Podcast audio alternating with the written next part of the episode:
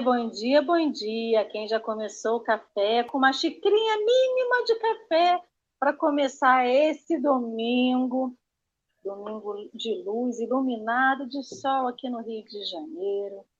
Muito bom dia, boa tarde, boa noite, boa madrugada para você que está nos assistindo depois, que vai nos assistir depois desse cafezinho no seu melhor momento, no momento mais ideal do seu dia. Muito bom dia para esse chat querido e amado que já está aqui ó, desde de cedinho para vir aqui partilhar o pão, partilhar o café, transmitir conhecimento, aprender, enfim, compartilhar da sua manhã, compartilhar um, do momento da sua vida com todos nós. Eu estou no Rio de Janeiro, como algumas pessoas sabem, eu falei aqui no café, então se tiverem ruídos externos, me perdoem, avisem no chat para eu poder me mutar, porque aqui o Vucu Vucu é certo, né? Então eu vou dar um bom dia para a Leine, que está lá no sul dizendo que está com chuva, felizmente. Isso aí, Leine, temos que agradecer a chuva em épocas de reservatório baixo, toda a chuva é bem-vinda. Bom dia para a Rejane, bom dia para a Rosângela querida, Dalva, a Geni, Sônia Centeno, Marcelo Pessoa, que saudade de você aqui, que bom vê-lo, Rônia Rigoni, tudo é possível, muito, Adela, Adeilde, vamos ver se eu não esqueço Adeilde, muito bom dia, nossa querida amiga Geisa, a Luciana, que está lá em São Paulo, Val, que saudade de ver você por aqui, que alegria! Quantos reencontros nesse domingo, seu Ari. E nisso já vou dar bom dia para o meu amigo Henrique Neves. Como que você está, querido? Um ótimo domingo para você. Bom dia, Lê, bom dia, bom dia. Bom dia, estamos bem, domingo, um domingo, domingo. Domingo sendo domingo de um feriado que não foi feriado para mim, Aliás, os feriados no meio dessa pandemia não tem sido muito feriados, né? Tem sido sempre uma eterna sexta-feira, um eterno sábado ou uma segunda. Mas estamos aí, bom dia. Acho que bom dia. Não tem uma lição especial não, não sou eu não sou tão bom quanto você não. Bom dia, Eduardo. Hoje temos o prazer de receber Eduardo. Eduardo, primeira vez no café, esperamos a primeira de muitas. Eduardo, o povo quer saber quem é Eduardo? Da onde veio? Para onde vai? Conte sobre Eduardo. Ô, meus amigos, muito bom dia a todos. Uma alegria imensa poder estar com vocês aqui, com a Lê, com o Henrique, com todos vocês que nos acompanham, que, nos, que estão aí conosco já de manhã cedo, começando o dia com Jesus, que é o que importa, né? É, eu, meu nome é Eduardo, eu sou daqui de Campo Grande, daqui do Rio de Janeiro. Já estive, enfim, é, em Rio das Ostras, né, que é a região natal aí de, de dos que comandam o, o, o programa, é, e ter oportunidade de palestrar aí pelo movimento espírita, nesse período agora mais de casa, né, porque na pandemia estamos fazendo lives aí todo dia, todo mundo, mas sempre com Jesus. Então, meu nome é Eduardo, sou daqui de Campo Grande, moro aqui, o centro espírita que eu frequento é aqui, o Centro Espírita Luz e Verdade, e e o mais importante é isso, né? A gente estar conectado com Jesus em mais uma manhã, isso é que realmente importa. Então, obrigado vocês pelo carinho, pelo convite. Seja muito bem-vindo, Eduardo. Como eu te falei, nosso chat já está bombando. Você viu aí? Os nomes que a gente colocou são de todas as pessoas que já vieram aqui, já deram seu bom dia, sua partilha. Que você se sinta acolhido nesse cafezinho, que você se sinta acolhido por esse café. A gente brinca que aqui a gente tem a turma do fundão. Aquela turma lá da sala de aula que se senta lá no fundo e que faz aquela bagunça boa. Então, aqui a gente também tem Café com o Evangelho, tem turma do fundão. Então, sinta-se muito acolhido e gratidão por ter aceito o convite. Num domingo, sete da manhã, dentro de um feriado, acordar cedo para estar aqui. Muito, muito, muito obrigada. Então, para a gente iniciar o nosso estudo, continuamos no estudo do Evangelho de Mateus, capítulo 6, versículos 20 que fala, né? Entesourai para vós tesouros no céu, onde nem traça nem a corrosão consome, e onde os ladrões não arrombam nem roubam. Hoje vamos ler o texto. Céu com céu, que está no livro Pão Nosso, da editora FEB. Para você que está aqui no café e fala assim, mas oh, qual livro que vocês usam? A gente usa o livro base, esse livro de capa azul, da editora FEB, chamado O Evangelho por Emmanuel, Comentários ao Evangelho segundo Mateus. Só que todos os textos que a gente coloca aqui para estudar são colocados no dia anterior nas redes sociais do Café com Evangelho, no Facebook e no Instagram. Agora coloca a foto do convidado e o texto que será lido no dia seguinte. Então, se você quer ver o texto que vai ser lido, acompanhar, pode ir lá. Ou então, você pedir, a gente vai rodar a vinheta aqui do número do WhatsApp que você pede o link para entrar na turma do fundão. Todo final de semana a gente coloca os textos da semana inteiro no grupo do Fundão. O grupo do Fundão, para quem não sabe, é um grupo que a gente tem no WhatsApp, que foi um grupo originado dessa turma que sempre estava aqui no Café com o Evangelho. Então, lá a gente é, estuda, a gente ajuda, a gente faz prece, a gente é um grupo, uma família grande que se reuniu e se reencontrou aqui no Café com o Evangelho. Então, é opcional, mas lá no fundão a gente sempre passa os textos. Então, para nós iniciarmos a nossa manhã de estudo, eu vou fazer a nossa prece inicial e vou convidar os nossos amigos a quem se sentir à vontade, fechar os olhos, mas convidá-los a se conectar com seu anjo guardião, a ouvi-lo nesse momento, senti-lo, a se conectar com Jesus, esse mestre amigo que não está lá em cima, não está distante, esse mestre amigo que está do nosso lado, bem mais perto do que a gente imagina. Então vamos também nos conectar a ele nessa manhã de domingo, agradecendo sempre a Ele o dom da vida, agradecendo a oportunidade de ter amanhecido mais um dia na nossa vida, agradecer pelas oportunidades que Ele nos dá, os desafios do dia, porque a gente se sente, às vezes, incompetente para vencer esses desafios, e Ele está lá dizendo: você consegue, você é capaz, porque Ele crê na nossa vitória, Ele crê na nossa potencialidade, coisas que a gente mesmo às vezes não enxerga. Então, que hoje seja o dia de nos enxergarmos competentes, capazes, totalmente é, à vontade para poder conseguir vencer o que quer que seja que aconteça no nosso dia. É nessa aproximação de Jesus que nós nos aproximamos dele que a gente vê o mundo não mais florido, a gente vê o mundo como ele é. Só que os nossos olhos estão com um pouco mais amor, um pouco mais de compreensão, um pouco mais de respeito. É isso que a gente precisa. É enxergar o mundo como ele é. Ver o mundo com os desafios, com as qualidades, com os defeitos, como hoje ele se apresenta. Mas entendendo que tudo isso faz parte da nossa caminhada. Então, que esse domingo, Mestre Jesus, seja de bênçãos, de luz, de saúde, de vitórias, de conquistas, de superação para cada uma das pessoas que aqui está, para cada uma das pessoas que estão aí fora nesse mundão que não te conhecem, Mestre Jesus, mas que são seus irmãos de todo jeito. Que hoje seja o domingo da bênção na nossa vida. Pedimos assim, Mestre Jesus, com a alegria da bênção, permissão para que você do Evangelho, com luz, com saúde, com a intuição, com a proteção dos, dos mestres, dos mentores espirituais desse evangelho. Gratidão por tudo, assim seja. Henrique, querido, você quer começar o texto para a gente iniciar o estudo? Posso ler. Céu com céu. Em todas as fileiras cristãs se misturam ambiciosos de recompensa que presume encontrar.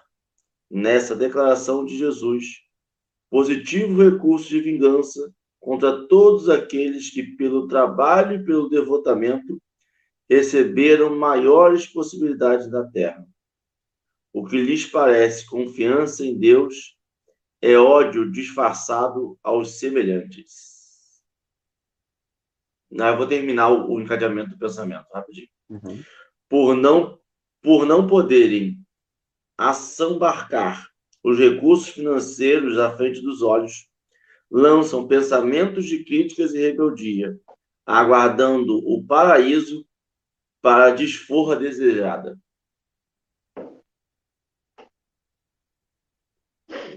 Pode comentar, Eduardo, fique à vontade. É, o, o que acontece, eu. Esse trecho é muito interessante, porque eu, eu lendo antes, né, é, chama muita atenção, porque Emmanuel coloca logo de início a palavra, a passagem de Jesus, né? Não acumuleis tesouros na terra, porque na terra os ladrões roubam e as traças corroem, né? Não acumuleis, não acumuleis na terra, mas acumuleis no céu. É uma passagem bastante conhecida do Evangelho, né? Realmente a gente não tem que se preocupar em acumular tesouros na terra, porque na terra eles se perdem. No céu é que são mais importantes, que são eternos. Essa passagem é bem conhecida do Evangelho. Mas chama a atenção a sabedoria de Emmanuel quando ele começa analisando, nesse primeiro parágrafo que o Henrique leu, quando Emmanuel diz que muitas pessoas acabam, consciente ou inconscientemente, se utilizando dessa frase meio que para ter uma certa aversão àqueles que conquistaram alguma coisa. E aí, com isso, a pessoa subverte o próprio princípio do ensinamento, que não é esse, né? É, se aqueles que conseguiram, que cresceram na vida, que conquistaram coisas, não estão isentos do reino dos céus por causa disso. Mas, pelo contrário, se a pessoa trabalhou, enriqueceu, maravilha, que use bem aquilo que ganhou. Né? Quando Jesus diz não acumuleis tesouros na terra, ele não está condenando a riqueza, ele está condenando o egoísmo, o orgulho, a ganância, ele está condenando essas coisas. Se a pessoa cresceu, conquistou muitas coisas na terra, ficou rica, ficou qualquer coisa do tipo, mas ela usa bem, usa o seu dinheiro, usa a sua fama para fazer coisas boas, a gente tem que bater palmas. Só que é, muitas vezes se entende é, muito superficialmente o que Jesus ensinou. Então acaba se achando que quem é rico não vai para o reino dos céus e quem é pobre vai todo mundo. E na verdade não é assim, né? O que diz é o nosso comportamento, né? Há muitos ricos que são mais humildes e mais caridosos do que muitos pobres.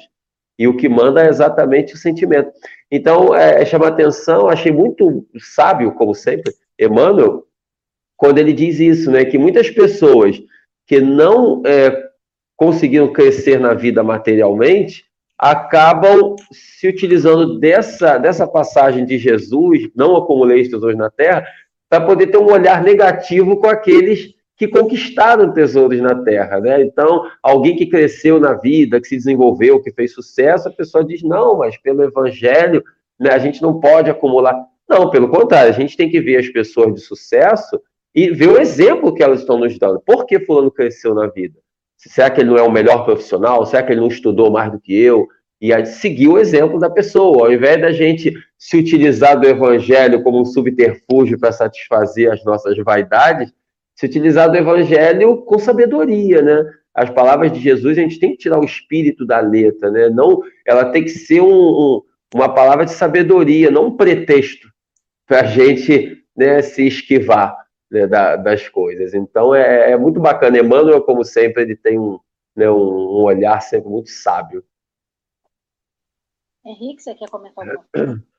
É, porque, na verdade, eu acho o, a ideia central era não fazer da sua encarnação total o foco contrair tesouros na Terra. É, é, muito, é muito, muito complicado, porque agora a gente tem a interpretação de que o tesouro, na verdade, pode ser o bem moral e não o bem material. Só que a gente tem que lembrar para quem ele está falando, na época que estava sendo dita, daquele contexto. E naquele contexto estava assim falando que para não fazer acumulação de riquezas mesmo. Para a gente não focar em ser o senhor de engenho sempre, em ser o senhor das terras. E a gente perceber que existe um propósito em ser um escravo, em ser um, um comerciante, em ser um, um, um, porteiro, em ser uma faxineira.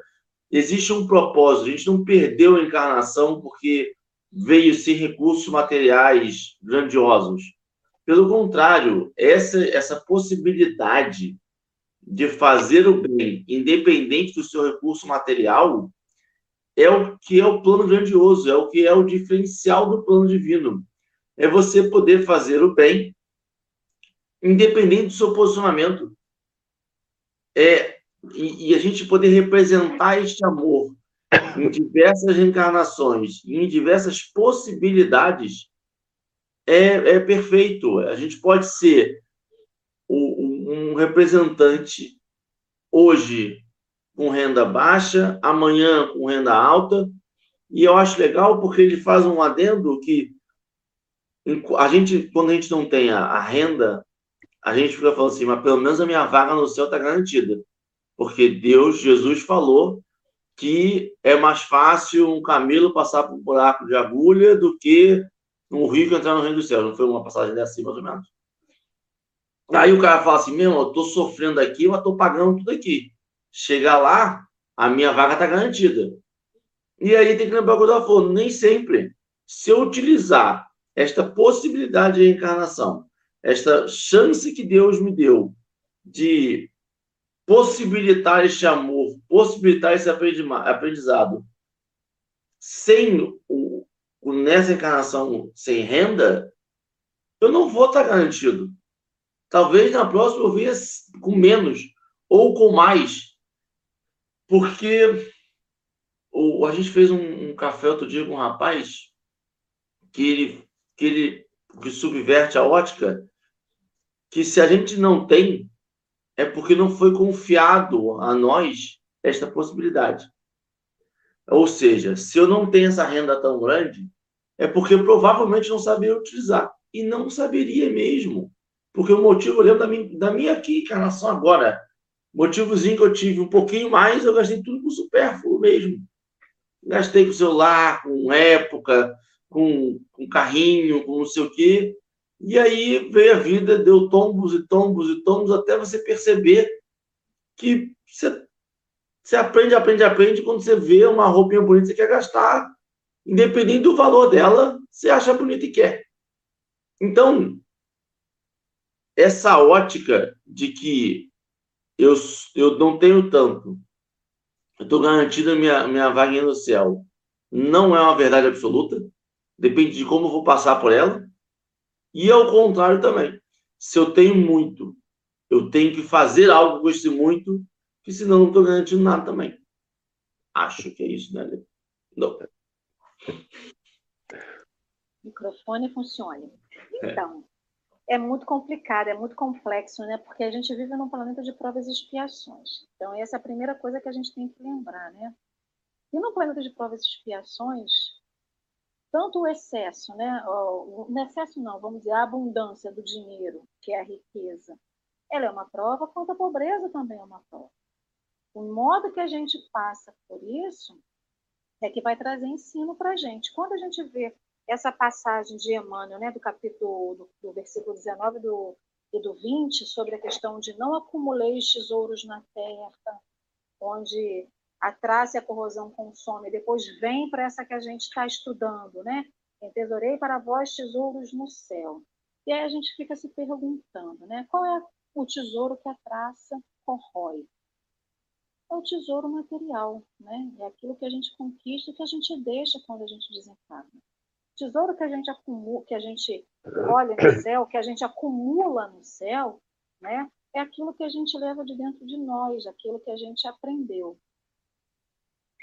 Quando é, essa primeira parte de, do, do texto, é, para mim, Emmanuel vem falando justamente isso, que a gente não tem que se balizar se eu sou rica hoje, se eu estou rica, né? A gente tem que lembrar que a gente está, a gente não é. Se isso aqui é uma passagem, nenhum de nós é, eu não sou Alessandra, não é o Henrique, não é Eduardo. Nós estamos Alessandra, Henrique, Eduardo. Estamos ricos ou pobres, estamos com uma casa ou com um carro. Nós estamos, nós não somos, isso não nos define. Eu acho que é aí que entra o X da questão, né? O que você possui, ele te define ou não? Então, muitas pessoas se utilizam dessa, dessa posição que hoje elas estão vivendo para poder levantar e falar assim, não, como o próprio Henrique falou, eu sou assim, estou vivendo isso porque Deus me deu, seja a riqueza, seja a pobreza, seja a humildade ou não. Então, e logo depois ele fala nessa né, questão, o que parece confiança em Deus é ódio disfarçado aos semelhantes. numa época em que a gente vive da ostentação. A rede social, ela veio para escancarar, né? Eu acho que a, rede social ela veio para escancarar o nosso íntimo, porque ali é onde a gente pode mostrar que a gente verdadeiramente é, que a gente pode criar um personagem e que a gente cobiça ou fica feliz pelo que é do outro. Então, a rede social hoje, ela, ela desnudou o ser humano. Da mesma forma que eu vou lá e vejo a rede social de alguém, pô, mas a pessoa está tá viajando, está na Grécia, está nas Maldivas, pode estar onde for, pode estar no meio do, do furacão, pode estar no vulcão, pode estar onde for. E eu cobiçar aquilo sem correr atrás, problema não é da pessoa que tem, o problema é meu. Da mesma forma que se eu vou lá na rede social e fico feliz porque uma pessoa que eu nem conheço ganhou alguma coisa, não é ela, sou eu. Então a rede social, ela mostra a natureza verdadeira da pessoa que interage com aquilo. Então, quantas vezes a gente fala assim, eu confio em Deus, Deus vai me dar no momento certo, mas por dentro a gente está, ó, pulando de raiva porque eu não tenho aquilo que eu julgo querer mas eu não sei nem se realmente eu quero. Porque todo mundo, eu acho que a gente esquece que tudo, todo ônus, todo bônus, ele vem acompanhado de um ônus.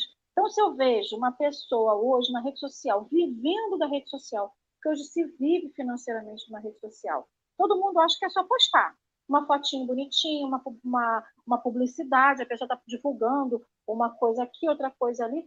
Mas o que está por trás disso? Quanto tempo essa pessoa tem que se dedicar àquilo? Não estou fazendo apologia nada, não.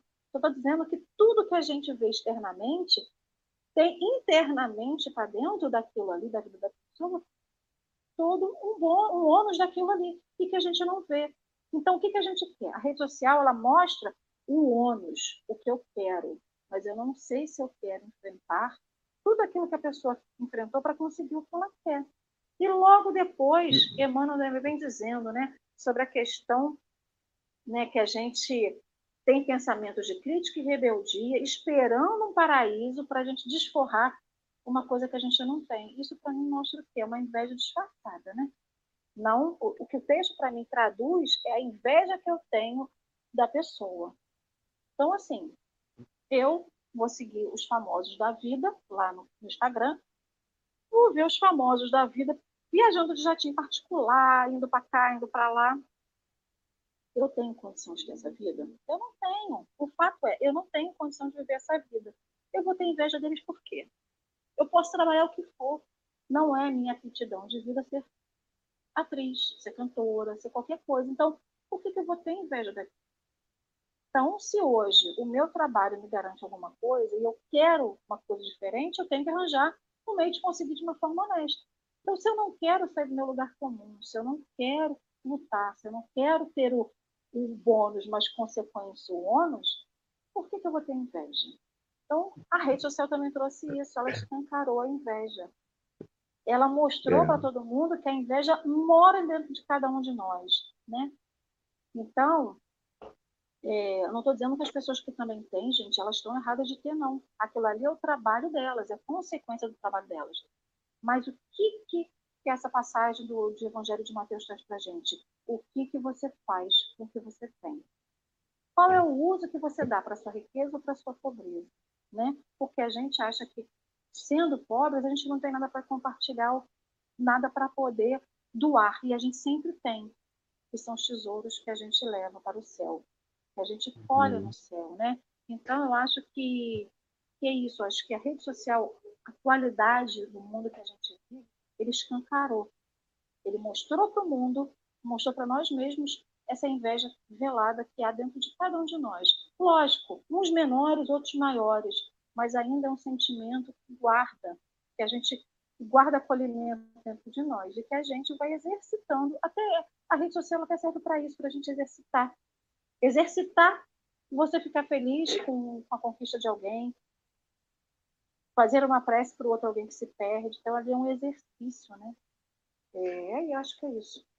É o, o inclusive, Alessandra, é, dentro do, do, que, do que você está comentando, perfeito. É, e dentro do que você falou, assim, se a gente observar essa questão da, de que Emmanuel fala, assim, de que não acumuleis tesouros na terra, que Jesus diz, ele está condenando o mau uso desses tesouros, e não o tesouro em si, né? Porque se a pessoa tem o tesouro, mas usa bem, maravilha. E muitas pessoas se utilizam disso para poder ter um olhar negativo com relação ao outro. E, na verdade, eh, se a gente olhar dentro do que você falou, é, se a gente olhar, assim, você estava falando, eu estava pensando, a gente se solidariza muito com os que sofrem, mas nem sempre a gente se felicita com aqueles que têm sucesso. Se, se você olhar, isso é muito comum. Você estava falando, eu estava pensando nisso. A gente consegue muito ser solidário com quem está sofrendo. A gente tem pena, a gente tem compaixão, a gente quer ajudar. Maravilha, temos que ajudar mesmo. Mas também a gente tem que ficar feliz com aqueles que crescem, que são melhores do que nós. E nem sempre a gente faz. Às vezes a gente é caridoso com os que sofrem, mas a gente não é caridoso com aqueles que estão acima da gente e que também precisam da nossa caridade, que todos precisam. Então, se eu vejo alguém que cresceu, se eu vejo alguém que subiu na vida, o... deu um probleminha com a transmissão da Alessandra, Henrique? Não? Provavelmente o local que ela está, mas pode continuar. É, tranquilo? Tá, tá. não está ouvindo. tranquilo. É, tá, beleza. Se precisar parar para alguma coisa, é só falar que eu, que eu paro.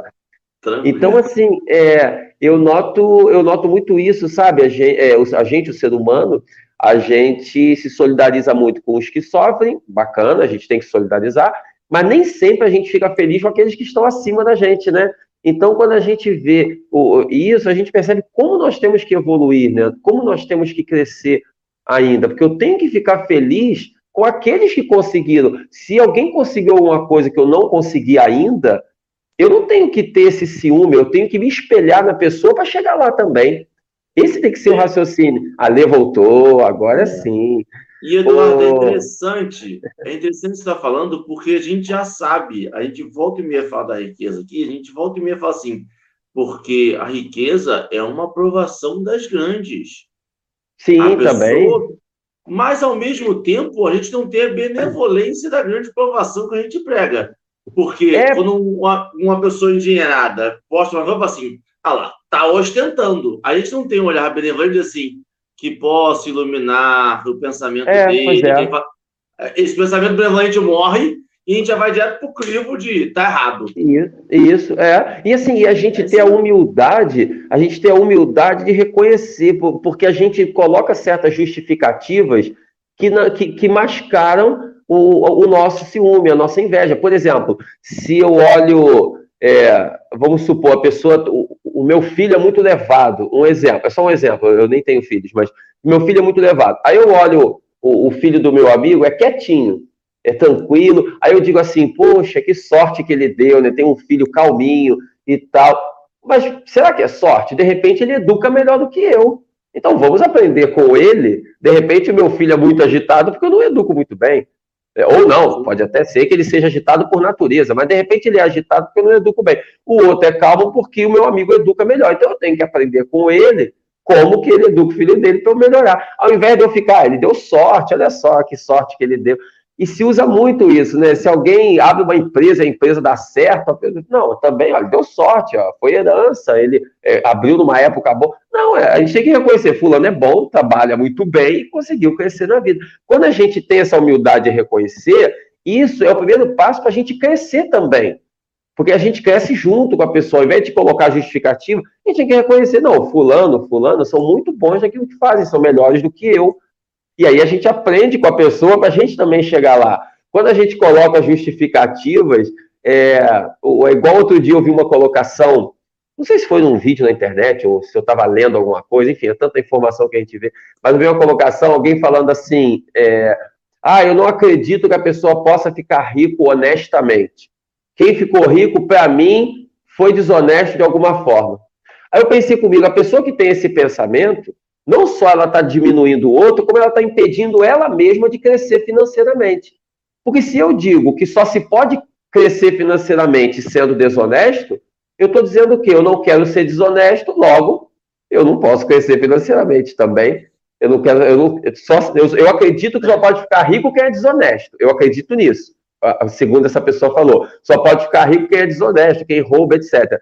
Então eu não vou ficar rico nunca, porque eu não quero ser desonesto.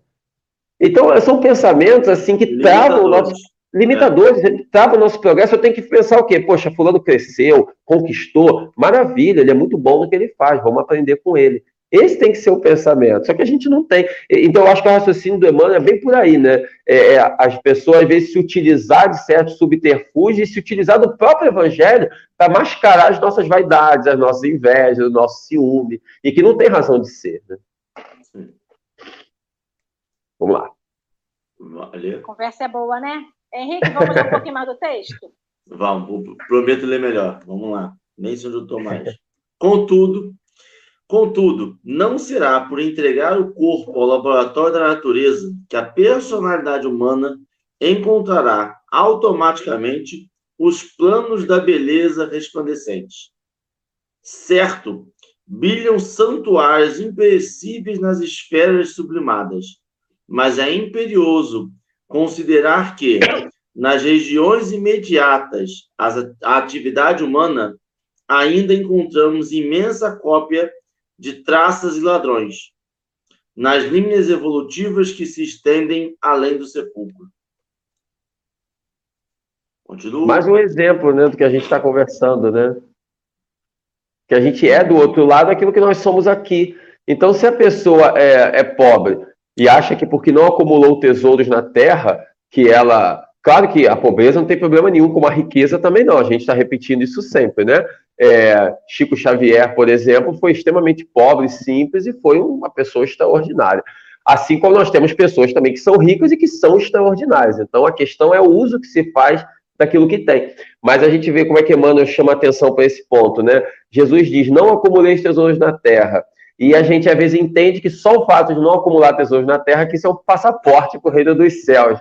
E não é o caso. Eu posso não ter tesouro nenhum e desencarnar em situação difícil. Porque o que manda é o lado moral, né? não é o lado financeiro. O que manda é a caridade, a simplicidade, ou aquilo que a gente cultiva no coração, né? que é o que as traças não podem corroer. Né? E é interessante porque a gente usa o exemplo de Chico, e minha esposa agora está lendo um livro verdade, histórias fabulosas, Lindos amorosas. De casos de Chico Xavier, não é isso? Viu? É essa aí, é essa aí. e é interessante, você vai percebendo, você tem, você tem um jeito de ver, e aí agora acho que acho que foi o Marcelo Pessoa que falou mesmo. Porque o Chico lidou em alguns momentos com riquezas materiais. Mas o pensamento dele sempre foi a caridade. Então, ele precisava de valores de hoje, 20 mil reais para fazer alguma coisa. Ele conseguia aquele dinheiro e fazia a caridade. Ah, ele ganhou um carro, ele fazia a caridade. Ele nunca se preocupou em acumular. E ele nunca disse como se o dinheiro fosse uma batata quente. Chegou o dinheiro, me livra porque eu quero o reino dos céus. Não. Eu, chegou o dinheiro, beleza. Vamos ver como eu posso utilizar esse dinheiro para o bem. Vamos ver como é que eu posso utilizar ele para fazer um movimento aqui, para poder angariar coisas. E eu acho esse é o foco. Essa ideia, que a gente tem muita ideia de que o dinheiro é mal, o dinheiro é uma aprovação grande, eu não estou preparado para ele, afasta de mim. E não é o sentido. O sentido é para a gente poder, é melhor estar com quem está disposto a fazer caridade, com quem está disposto a fazer o bem, do que estar na mão dos que querem acumular. Então a gente tem que trabalhar para ter dinheiro mesmo, para poder fazer mais coisas do bem, do que ficar sempre evitando isso e, e, e, e maldizendo o dinheiro como se ele fosse o contraventor da vida. E ele não é. Né? Uhum. É.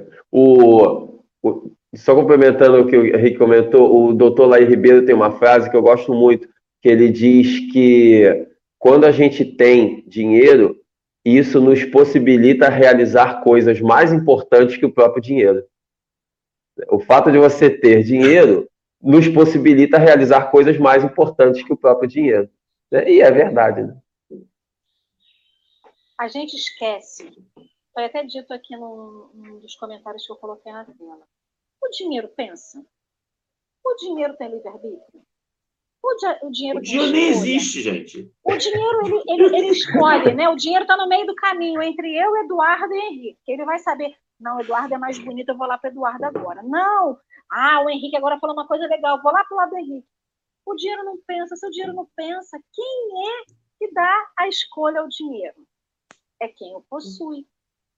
E a gente esquece disso, né? Eu, o comentário aqui foi o seguinte: o dinheiro, na verdade, a riqueza ou a pobreza, ela não pode nos dominar. X da questão também está nisso, né? O que que te domina? O que que nos domina? Se eu tenho dinheiro, é ele que me dita as regras ou sou eu que digo as regras de como que eu vou empregá-lo? Da mesma forma, eu hoje não tenho. O que, que eu vou fazer disso? Qual é a ação que eu vou dar disso? Né? Aqui já surgiu vários exemplos. O Chico é a unanimidade dentro da doutrina espírita e no mundo, porque ele não só falou, como ele exemplificou, ele vivenciou tudo aquilo que ele pregava. O Senna, o Senna é um grande exemplo de uma pessoa que tinha muito dinheiro, já tinha muito dinheiro de família, trabalhou, conquistou, e como ele ajuda famílias, outras pessoas também com dinheiro. Então, o dinheiro não é o problema. Então a gente chega numa questão que o problema não é o dinheiro, nem a ausência, nem ter ele.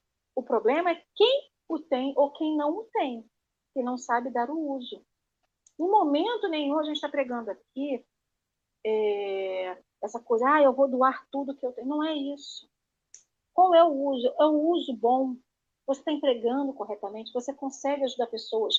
Né? A gente, eu já escutei, não sei se foi aqui no próprio café, eu tenho uma empresa, eu sou uma grande empresária. O que, que eu faço com isso? Eu domino as pessoas com quem eu trabalho, eu consigo distribuir renda, eu consigo fazer renda.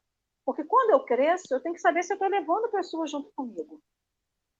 A minha empresa cresce. Os meus funcionários estão crescendo junto comigo? Eles estão tendo condição de vida? Eles têm uma cesta básica? Ou o dinheiro que eles ganham é tão pouco que eles não conseguem sobreviver e a empresa fica com tudo? Né? Então, que, que eu faço? Eu consigo dar uma condição boa se eu tenho né, um negócio, os meus funcionários têm plano de saúde, eu consigo ajudar a comunidade perto da onde eu tenho a empresa, eu consigo empregar as pessoas que estão ali. Então a gente vai vendo que a, o, ter o dinheiro ele nos abre um leque de ajuda muito maior daquela pessoa que não tem. Mas também não quer dizer que aquela pessoa que não tem o dinheiro, não assuma, não tem o que dar para os outros para doar, né? Porque o tesouro que a gente carrega dentro da gente é a caridade. E a caridade não é só material, a gente esquece da caridade do sentimento, da caridade, da atenção. A gente não consegue dar atenção nem para que a gente tem dentro de casa. Quantas vezes a gente ignora quem mora no quarto do lado do nosso? Quando eu estou na sala, meus filhos podem estar no quarto, meu marido está não sei aonde, e dentro da mesma casa a gente não se falar. Dentro da mesma casa a gente não se fala.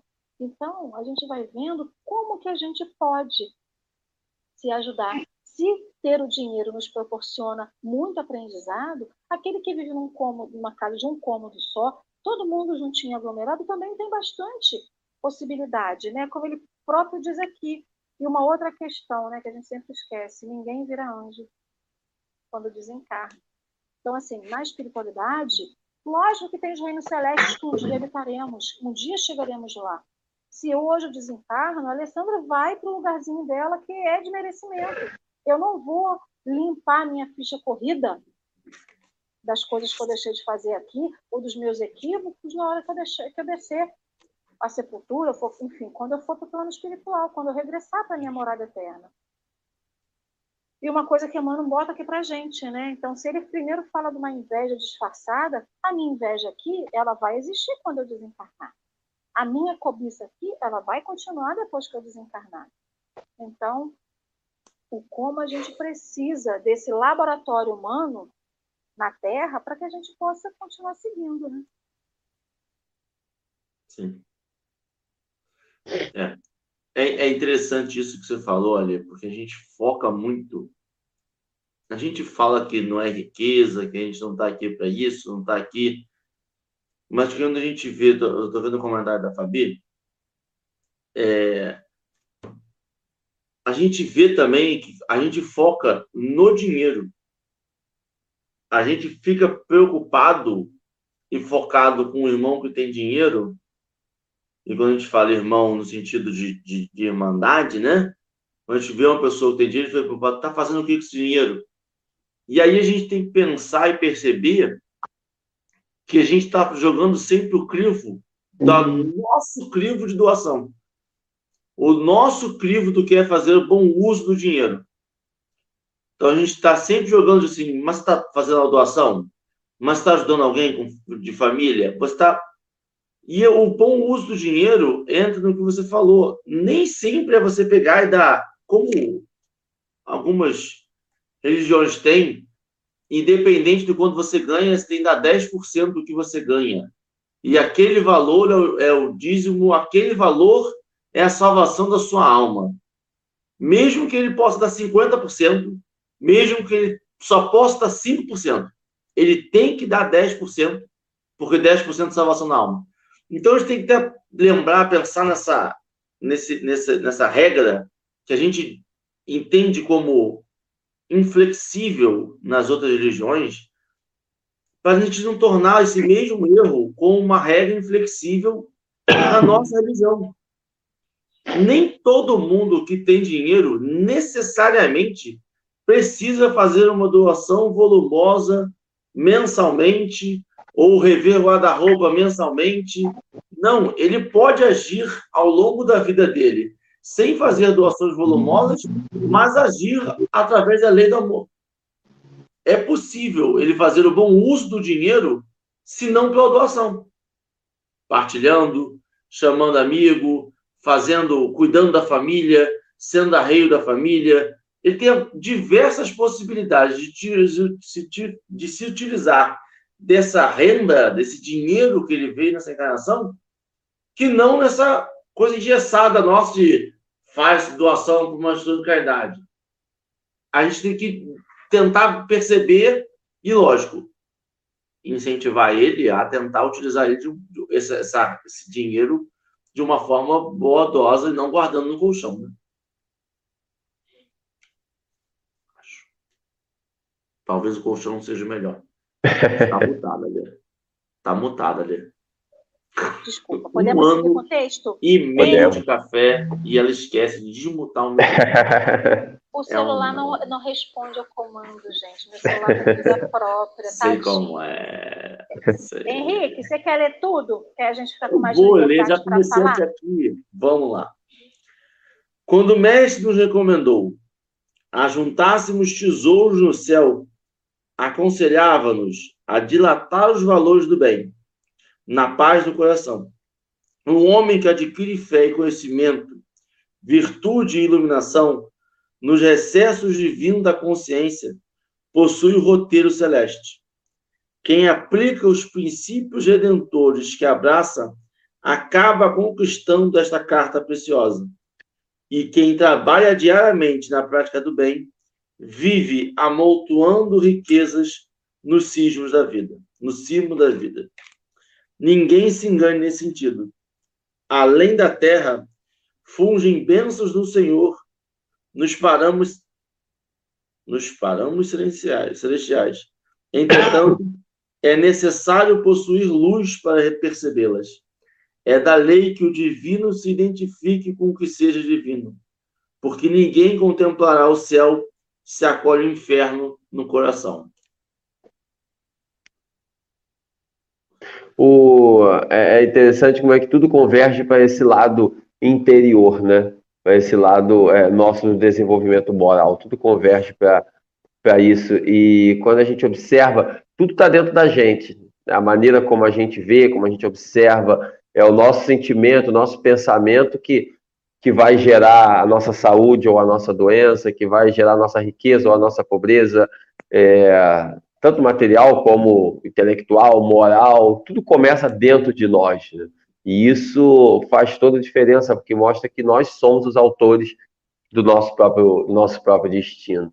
E, e, desenvolver esses valores é muito importante. Por isso, quando o Espiritismo fala dessa questão da, da transformação moral, da, do autoconhecimento, etc., é exatamente por isso, porque a gente tem que estar sempre observando que muitas vezes nós temos determinados defeitos e achamos que não temos. Né? Achamos que aquilo está ultrapassado e muitas vezes a gente ainda cultiva aqueles valores. É, isso tudo que a gente está conversando aqui, né? essa necessidade de se sentir melhor do que o outro, é, é essa, muitas vezes, utilizar trechos do Evangelho, trechos do Evangelho de uma forma meio é, ali desviada para poder agradar o nosso jeito e não o, o, o que é realmente, a pessoa que revida o mal é, e usa como justificativa que está em legítima defesa, mas nem sempre é legítima defesa, às vezes é maldade mesmo, é vingança, e, e tudo isso, assim, a gente se utiliza de, certas, de certos princípios que, em verdade, não, não é, é o que deve realmente prevalecer, né? O que deve prevalecer é esse lado mesmo da moralidade, da, e, e nós, nós ainda temos muito essa, essas coisas, né? Se utilizar desses subterfúgios para agradar o nosso ego, para agradar a, a gente mesmo. Eu essa questão de não admirar o crescimento das pessoas e que foi o início da reflexão do Emmanuel e tal. Eu vi uma pesquisa uma vez que eu achei tão interessante, tem alguns anos que foi feito, uma pesquisa numa universidade nos Estados Unidos, que pegaram vários professores universitários que ganhavam bons salários, vários deles, e para fazer uma pesquisa. E eles ganhavam, eu não me lembro na época, mas vamos chutar aí que fosse, sei lá, uns 10 mil reais cada um, só para ficar uma conta redonda. Todos eles ganhavam 10 mil reais, um exemplo. E aí pegaram mais de 100 professores e foram conversar sobre salário. E a pergunta na pesquisa era o seguinte, perguntas individuais, era o seguinte, você prefere ganhar, você, todo mundo ganhava 10 mil, você prefere passar a ganhar 15, 15 mil, e todos os outros professores ganharem 15 também, ou você prefere passar a ganhar 12 e os outros permanecerem com 10? Uma pergunta 12. bem objetiva. Todo mundo ganhava. Todo mundo ganhava 10 mil. Você prefere passar a ganhar 15 todo mundo ganhar 15 igual você, ou você prefere ganhar 12 e os outros com 10? Assim, vários responderam que preferiam ganhar 15, junto com todo mundo. Mas vários disseram que preferia ganhar 12 desde que os outros permanecessem com 10. Então, olha que absurdo que chega a nossa vaidade, assim, a pessoa prefere ganhar menos desde que ela se sinta superior ao outro, desde que o outro fique atrás. A necessidade de ver o outro na retaguarda, de fazer melhor, é, é, é ainda é muito forte na gente. É a questão do interesse pessoal que está no livro dos Espíritos. Né? É, então, isso tem que ser trabalhado, a gente valorizar quando alguém fizer alguma coisa de bom, valorizar o outro, elogiar o trabalho das pessoas, é, reconhecer que alguém é melhor do que eu em tal coisa. Não, fulano fez muito bem, ele é melhor do que eu nisso. Né? E isso são, são pequenas coisas no dia a dia que vão nos ensinando a verdadeira humildade. Para a gente não atravessar a vida numa falsa humildade, acreditando que é humilde, e muitas vezes não somos. Né? Então, exercitar essa humildade verdadeira nas pequenas coisas, isso é fundamental. Fundamental. Eu vou dizer para você, Eduardo, a gente vai percebendo eu, eu, eu tenho uma teoria que eu acho que tinha que ser matéria, disciplina do segundo grau e acompanhar na faculdade, terapia. Alguém que você vai conversar, e pode ser uma terapia de grupo, pode ser uma terapia religiosa, uhum. mas eu acho que a gente precisa começar a entender o porquê que a gente faz alguma coisa. Porque essas pessoas que escolheram ganhar mais do que o outro, elas têm que. A gente precisa perceber a escolha que a gente está fazendo. Alguém precisa dizer: olha, por que você está querendo isso? O que, que te leva a desejar certas coisas? E eu estou passando muito por esse período de pandemia, com minhas, eu tenho três filhas, né? O pessoal do, do café já sabe. Então você vai percebendo, é uma coisa que eu tenho sempre perguntado para ela, do porquê cada ação. Ou porque é interessante que a criança não sabe. Mas é um exercício. E eu acho que é um exercício válido para a vida. Por que, que eu estou tomando cada ação? E essa pergunta é uma coisa que eu tenho que acompanhar. Por que quando eu tenho dinheiro e alguém me pede dinheiro na rua, eu nego? Porque vai usar com cachaça. Porque vai, porque parte de um julgamento meu de que ela não sabe lidar com dinheiro, independente do uso que ela vai ter. Se eu dou qualquer desculpa que ela vai, vai usar mal o dinheiro, parte de um julgamento que eu não sei, eu acho que ela não vai saber utilizar tão bem quanto eu. Então já parte de uma arrogância que eu sei utilizar o dinheiro. Essa, o pensamento de que eu preciso ganhar mais que o outro. Por que eu preciso ganhar mais que o outro? Sendo que eu estou ganhando menos do que eu ganharia, mas eu preciso ganhar mais do que alguém. É, é, a gente precisa começar a entender esse pensamento do porquê que eu tomo determinadas atitudes. Porque a partir do momento que quando eu percebo o porquê que eu tomo, eu me conheço, eu me reconheço, e a gente ressignifica na doutrina espírita mais do que o livre-arbítrio. Quando a gente fala do livre-arbítrio, quando, quando gente, eu sempre estudei, eu sempre conheci o livre-arbítrio, é fazer o que quiser. E a doutrina te dá uma visão um pouco mais ampla do que é fazer o livre-arbítrio. É fazer o que quiser, com as consequências do que você fez, e como você vai lidar com as consequências, também é escolha sua.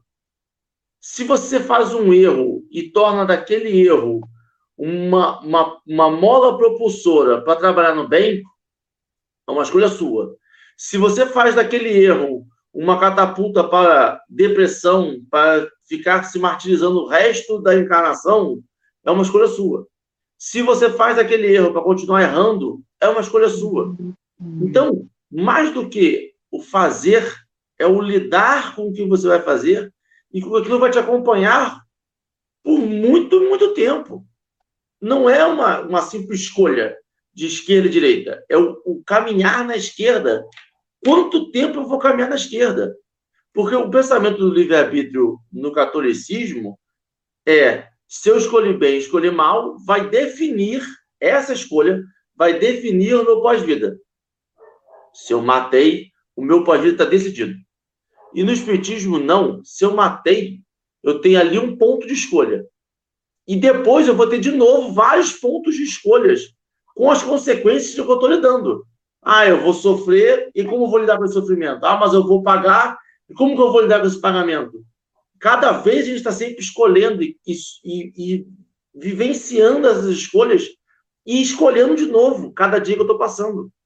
E eu acho que esse chamamento de responsabilidade é muito grande e essencial. Falei, falei demais hoje, parei. Bom dia. Vocês estão falando dos exemplos aí, eu lembrei de uma coisa que aconteceu comigo. Eu fiz o concurso público que me levou para Macaé, né, para ser servidor em Macaé. Na época não se divulgava tantos concursos.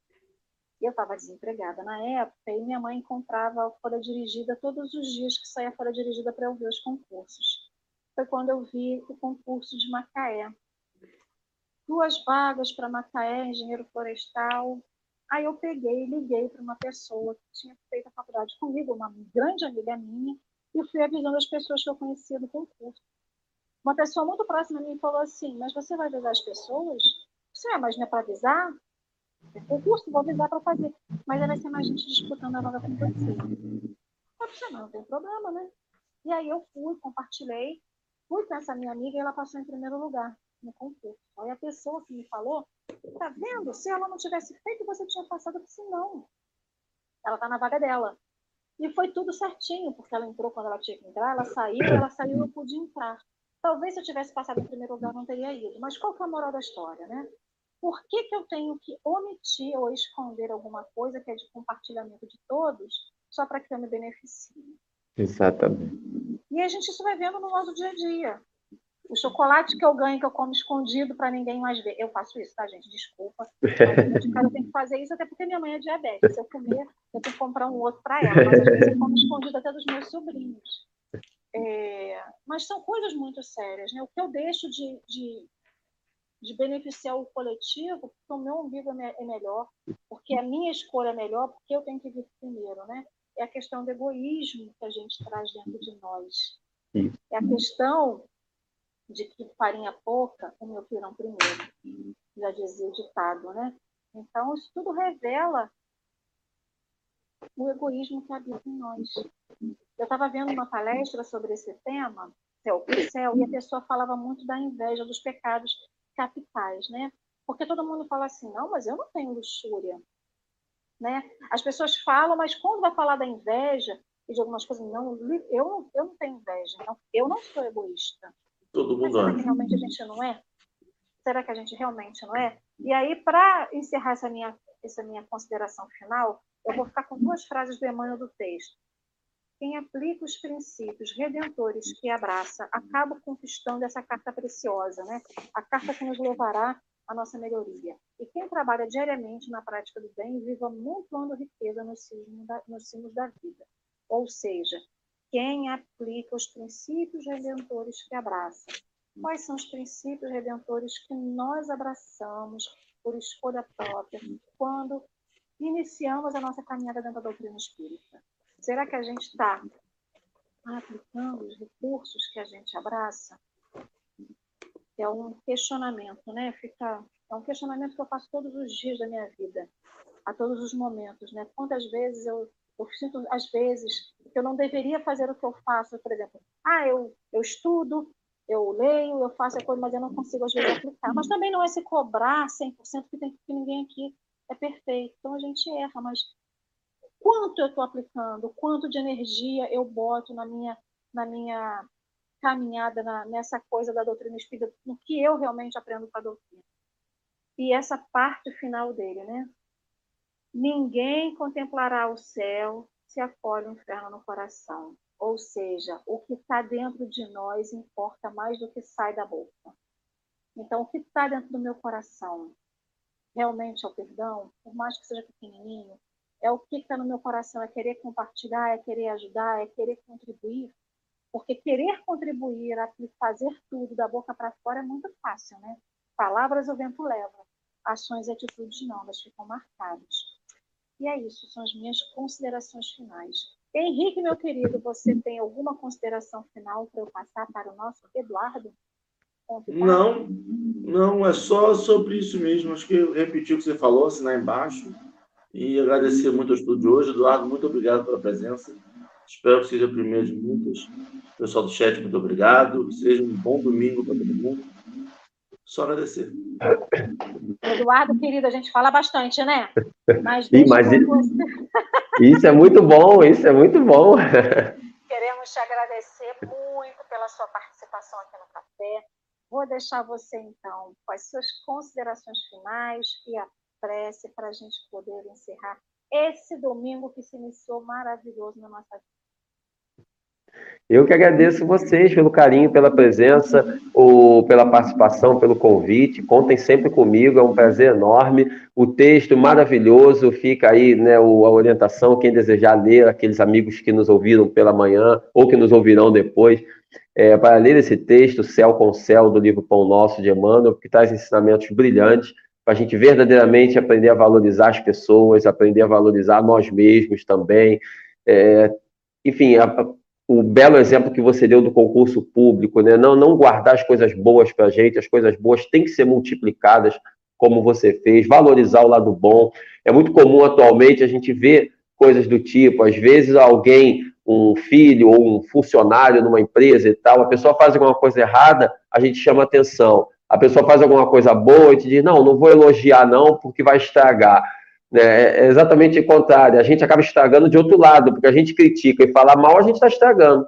Né? E na hora de elogiar para elevar a pessoa, a gente não fala nada. É, é exatamente o oposto, né? A gente tem que criticar elevando a pessoa. E na hora que vai fazer alguma coisa certa, elogiar para elevar a pessoa ainda mais.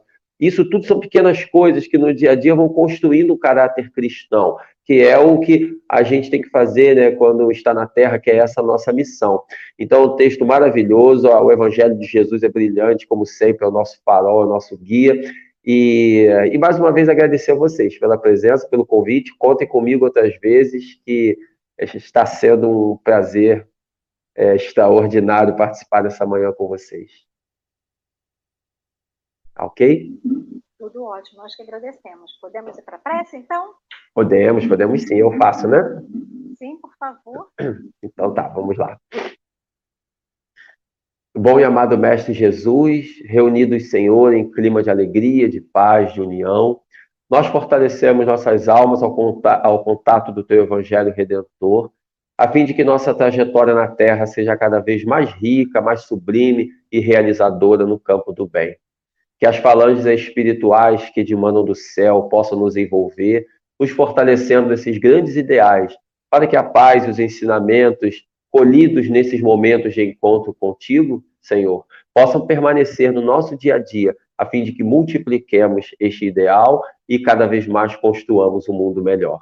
Agradecemos aos benfeitores amigos que estão sempre conosco e, sobretudo, a Deus Pai Todo-Poderoso, que por sua misericórdia nos permite amar e viver. Ser conosco, Senhor. Muito obrigado por tudo e graças a Deus.